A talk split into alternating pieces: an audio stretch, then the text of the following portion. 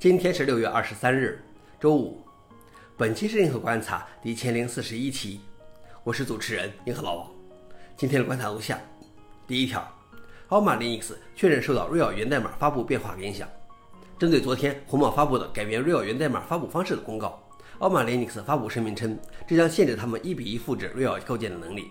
因为 CentOS Stream 虽然是 Real 的上游，但并不总是包括 Real 软件包中的所有补丁和更新。想要做到完全复制，需要有 Real 构建版本时的源代码，而要获得该源代码，奥马 Linux 称，不幸的是，按照我们今天的理解，红帽公司的用户界面协议表明，重新发布通过客户门户获得的资源将违反这些协议。在短期内，他们将专注于通过跟踪 CentOS Stream 的变化和 Oracle Linux 等来为奥马 Linux 提供安全更新。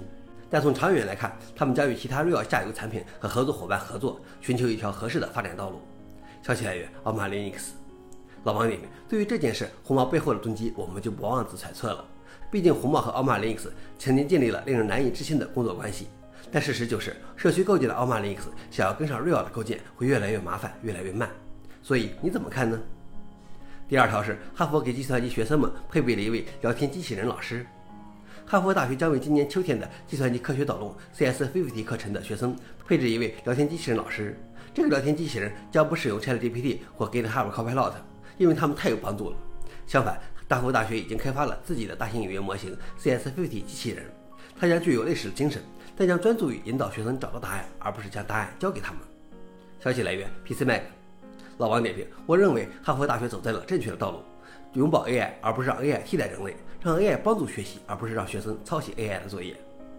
最后一条是，E3 或许再也不会举办。